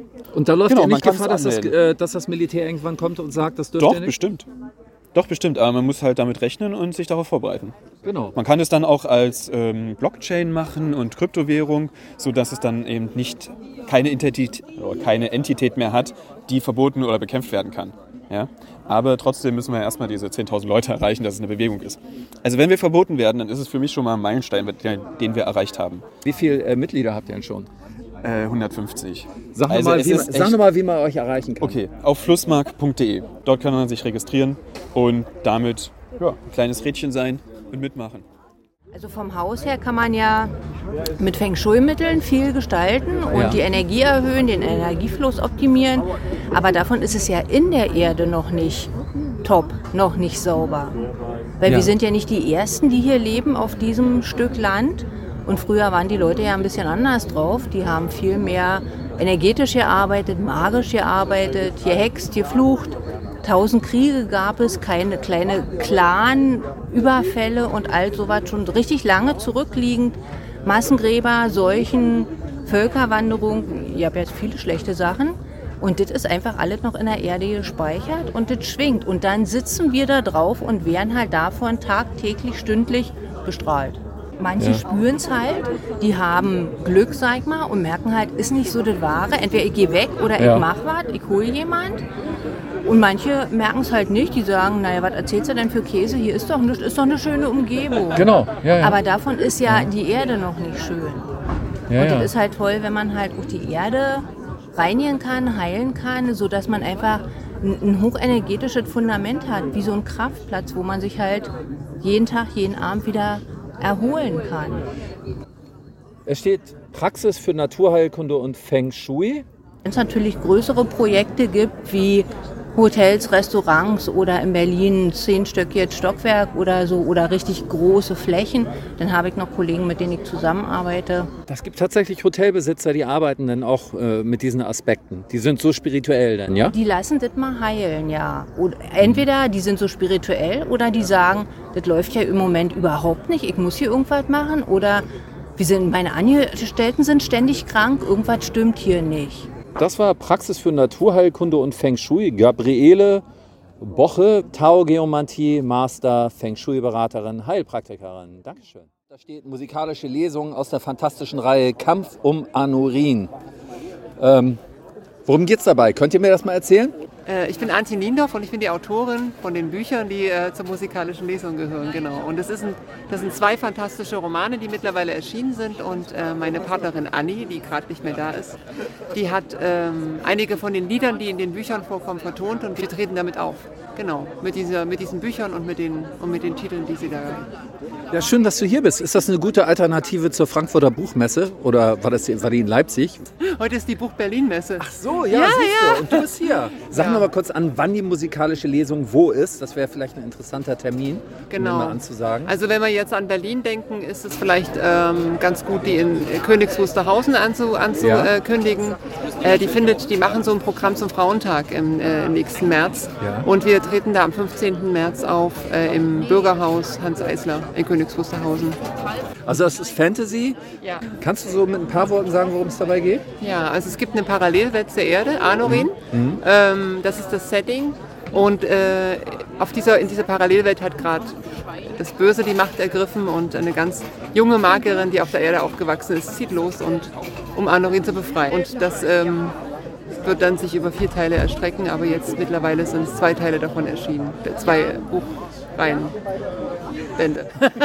oh Gott. Zwei Buchreihenbände ja, sind genau. erschienen. Super. Es ist schwierig, Das ist- immer wenn es um meine eigenen Bücher geht, irgendwas zu erzählen, äh, ist es, komme ich ein bisschen ins Stottern. Geht mir mit meinem Podcast genauso. Ja. Danke. Raimund Unger. Warum Schuld- und Angstnarrative wirken. Es ist keine neue Erkenntnis, dass der Glanz im Auge der Mutter und des Vaters unser Schicksal bestimmt. Fehlt dieser, wird die Kränkung oder ihre Überkompensation seelischer Grundbaustein unserer Existenz. Was ist das Glanz, der Glanz im Auge? Was meint er damit? Der, der meint, dass die Kinder, wenn sie ihren Eltern ins Gesicht gucken, feuchte Augen sehen, aus Rührung und Stolz. Eltern, die Kinder schauen, sind gerührt und stolz. Das nimmt das Kind wahr. Und diese Sicherheit, die das Kind daraus gewinnt, dass es rührend angeguckt wird und dass ihm die Gefühle authentisch gespiegelt werden, setzt das Kind selbstverständlich auf eine Schiene, die ihm das Gefühl gibt, ich bin okay. Ich bin gewollt, ich bin okay. Nun gibt es verschiedene Bedingungen oder Gründe, wo Eltern diesen Glanz im Auge nicht haben, können nicht liebevoll auf ihre eigenen Kinder gucken. In meinem Fall, ich habe das oft erzählt, weil meine Eltern selber in ihrer Kindheit so traumatisiert wurden, dass sie die Erziehung versachlichen mussten. Sie mussten die Kinder, mich und meine Schwester auf Abstand halten, uns formal gut versorgen, aber nicht zu nah ranlassen, weil dieses wirkliche nah ranlassen hätte bedeutet, dass man sich mit den eigenen Gefühlen aus der Kindheit auseinandersetzen muss. Kurzum, es hätte sie retraumatisiert. Übernahme elterlicher Schuldgefühle, das ist, klingt erstmal sehr merkwürdig und absurd, aber Kinder haben unglaubliche Antennen darüber, wie es den Eltern geht. Und Kinder sind immer daran interessiert, maximal ihr System zu stabilisieren, weil sie wissen, dass sie von dem System abhängig sind. Parentifizierung ist das Fachwort dafür. Das heißt, Kinder wollen unbedingt, dass ihr System stabil bleibt. Und alles, was Eltern veranstalten, ob es gut oder schlecht ist, das bewertet das Kind gar nicht, es bezieht es alles auf sich und stellt sich die Frage, wie kann ich innerhalb dieses Systems stabil sein? Oder wie kann ich das System stabilisieren? Die Wahrheit ist, Eltern, die so agieren, wie ich sie eben beschrieben habe, Eltern, die im Grunde genommen diese Zuwendung nicht aufbringen, etwas in ihnen weiß das, das nicht okay ist. Die wissen was. Denn sie schützen sich selbst. Eltern sind in dem Moment ja egoistisch. Sie haben Angst vor einer Retraumatisierung, also halten sie die Kinder an einer langen Stange. Und die Schuld, die dabei entsteht, die die Eltern fühlen, übernimmt das Kind jetzt auch noch. Das heißt, es übernimmt die elterlichen Gefühle. Da haben schon viele klassische Therapeuten darüber geschrieben. Freud hat sich dazu geäußert. Bert Hellinger, der Urvater der Familienaufstellung, hat das Treuehalten genannt und so. Da gibt es ganz viele Worte für, warum Kinder, auch noch die elterliche Schuld, sich auf ihre Kappe nehmen. Ganz wichtig ist, das habe ich jetzt gerade wieder frisch bei Arno Grün gelesen, es kommt dazu noch zu einer Identifizierung mit den Eltern, zu einer letztlich Täteridentifizierung. Die Eltern machen etwas mit dem Kind, was nicht okay ist. Und die Kinder identifizieren sich mit dieser Handlung, sonst müssten sie sich nämlich mit der Lieblosigkeit der Eltern auseinandersetzen. Das heißt, sie gehen in die mentale Position der Eltern und sagen, genau so ist es richtig und so muss man, so muss man das machen und so muss man mit mir umgehen. Das ist ein Schutzreflex. Damit haben wir jetzt also schon den zweiten Punkt der Schuldentstehung. Schuld und Schuldgefühlentstehung, muss ich dazu sagen. Also man fühlt sich minderwertig und man übernimmt die Schuld der Eltern. Der dritte Punkt, wie man Schuldgefühle in der Kindheit entwickelt, ist wirklich faszinierend und auch vollkommen logisch. Das ist der Benefit einer eingebildeten Handlungsoption. Wenn ich als Kind zuständig bin, also ursächlich schuldig bin für dysfunktionale Prozesse in meinem System, dann kann ich die auch wieder ändern. Denn es liegt ja an mir. Das heißt, ich bin wirkmächtig. Oder das Kind bildet sich eine Zeit lang ein, es wäre wirkmächtig. Also, wenn die Eltern sich nicht wirklich um einen kümmern, weil man vielleicht das Zimmer nicht aufgeräumt hat, dann kann man daran was ändern, indem man das Zimmer aufräumt. Oder man kann äh, sich mehr bemühen. Und da gibt es dann eben verschiedene Rollen, in die man schlüpfen kann, wie man mehr Aufmerksamkeit bekommt. Durch besonderen Gehorsam, das ist so das Thema von Arno Grün, ähm, es gibt aber auch die Rebellenrolle. Es gibt verschiedene Knöpfe, die man drücken kann, um mehr Aufmerksamkeit von, äh, Aufmerksamkeit von den Eltern zu bekommen. Aber ganz wichtig ist, diese dritte, dieser dritte Spin der Schuldentstehung hat ganz viel damit zu tun, dass man sich wirkmächtig fühlen möchte und nicht ohnmächtig. Das wird später noch ganz wichtig bei der Übertragung auf die Gesellschaft. Unter anderem bei der Klimakrise. Das ist sehr, sehr wichtig. Denn wenn man den Apologeten der ausschließlich human verursachten Klimakrise diese eine Kausalität des anthropogenen CO2 wegnimmt und damit auch die, die Wirkmächtigkeit abmoderiert, dann kann man was erleben. Da ist man heutzutage wirklich Ketzer. Tiefer Selbsthass. Und genau den finden wir wieder in der Klimaerzählung. Es gibt ja diesen Witz, die Erde hat hat Homo sapiens und ist krank und so. Und diese, diese, diese, diese, diese tiefe, dieses tiefe Gefühl der Illegitimität, das ist eigentlich jeder Wunsch, jeder menschliche Wunsch, den jeder Mensch hat, nach Begegnung, Wärme, Nahrung, Bewegung, jeder Urwunsch, den jeder Mensch hat, auf der basischsten Ebene, ist eigentlich illegitim. Der verbraucht nämlich CO2. Alle Urbedürfnisse verbrauchen CO2. Und so kommt man im Bypass mit dieser toxischen Scham und der tiefen Selbstablehnung, die man hat, ganz schnell zu dem Ergebnis, dass es das Beste wäre, es würde nicht so viele Menschen auf der Welt geben. Und man selbst will auch keine Kinder kriegen. Das ist ziemlich logisch. Und das kann man eigentlich in der Klimabewegung auch überall hören und überall sehen. Also mehr Dehumanisierung und Selbstablehnung findet man eigentlich in keiner anderen Ideologie. Das ist schon wirklich beachtlich. Aber psychologisch natürlich erklärlich. Faschismus im tiefen psychologischen Sinne ist keine Ideologie, die man ein für alle Mal ausrotten könnte oder der mit politischer Aufklärung beizukommen wäre. Faschismus entsteht in sozialen Gruppen immer wieder neu und wie von selbst wenn mangelhaft individuierte, ängstliche, unerwachsene Persönlichkeiten Halt in festen Strukturen suchen und zu projizieren anfangen. Deshalb gibt es jüdische, hinduistische, christliche und muslimische Faschisten. Zudem gibt es natürlich politisch rechte und linke Faschisten, nicht zu vergessen ökologische Faschisten und so weiter. Nach Fromm zeigen sich faschistoide Verhaltensmuster aus Angst und Überforderung vor Freiheit. Autoritäre Persönlichkeiten sind von ihrem Über-Ich dominiert und gehen konform mit ihrer sozialen Gruppe. Abweichungen werden abgelehnt oder gar verfolgt. Individualismus und liberale Einstellungen lösen Ängste aus. Zudem entstehen faschistoide Verhaltensmuster immer wieder neu, wenn unterdrückte, verletzte und drangsalierte Menschen an ihren Umschlagpunkt vom Opfer zum Täter gelangen. Für Faschismus braucht man keine Vordenker. Deshalb sind die Antworten gegen Faschismus auch nicht politischer, sondern seelsorgerischer Natur. Nur psychologisch, philosophisch und spirituell lässt sich dem Übel beikommen. Wahre antifaschistische Aktionen agieren kein Schatten auf politischer Bühne aus, was ohnehin nur invertierter Faschismus ist.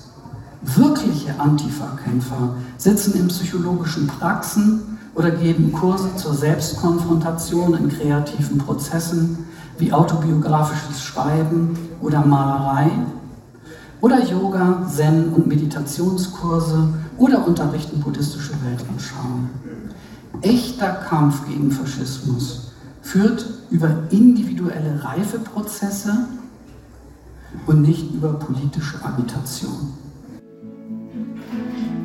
werden wir es schaffen, auf uns zu hängen, auf unser Herz zu schauen und zu schätzen, zu lieben und zu vertrauen, eine bessere Gesellschaft aufzubauen mit wahrem Frieden, entgegen all dem Grau. Oh, einfach wird es für uns sicher nicht, doch der Weg ist das Ziel und ich sehe schon das Licht.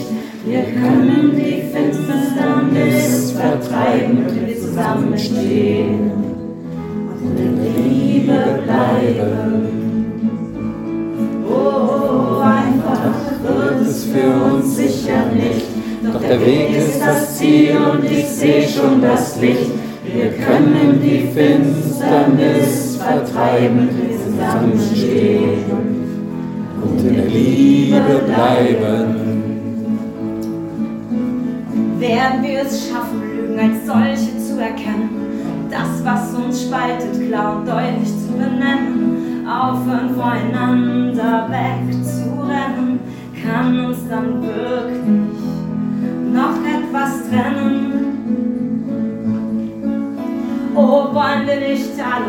dieser Wahnsinn hier vergeht? Wollen wir nicht leben, lachen, lieben, bis der Wind sich endlich dreht? Bis der Geist von echter Freiheit uns seht und umweht. Ist es fünf vor zwölf oder ist es schon zu spät? Oh, einfach wird es für uns sicher nicht. Doch der Weg ist das Ziel und ich sehe schon das Licht. Wir können die Finsternis wir zusammenstehen und in der Liebe bleiben. Oh, einfach wird es für uns sicher nicht. Doch der Weg ist das Ziel und ich sehe schon das Licht. Wir können die Finsternis vertreiben, wenn wir zusammenstehen und in der Liebe bleiben.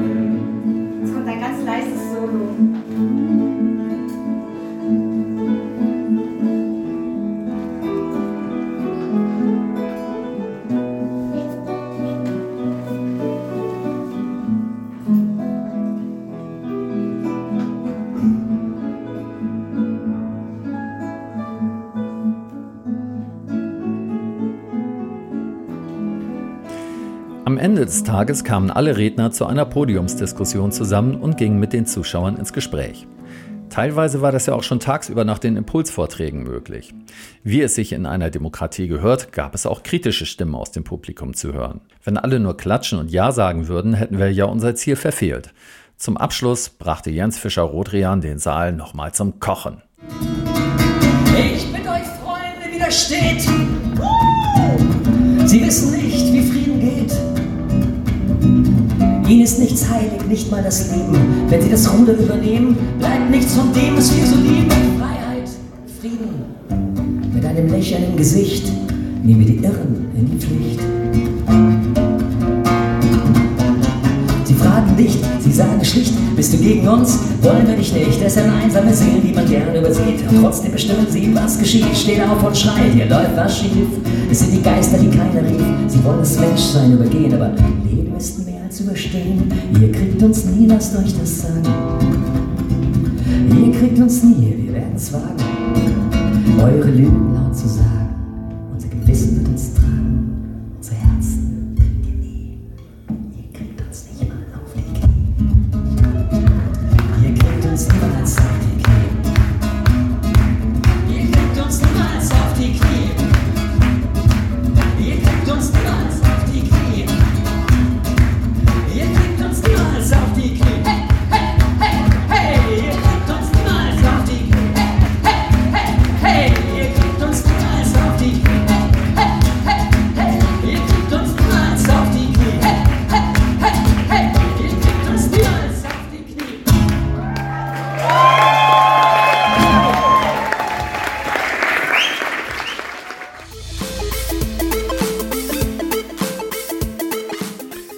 seht und erlebt selbst, was Menschen alles auf die Beine stellen können, wenn sie ihr Herz in die Hand nehmen und sich zusammentun.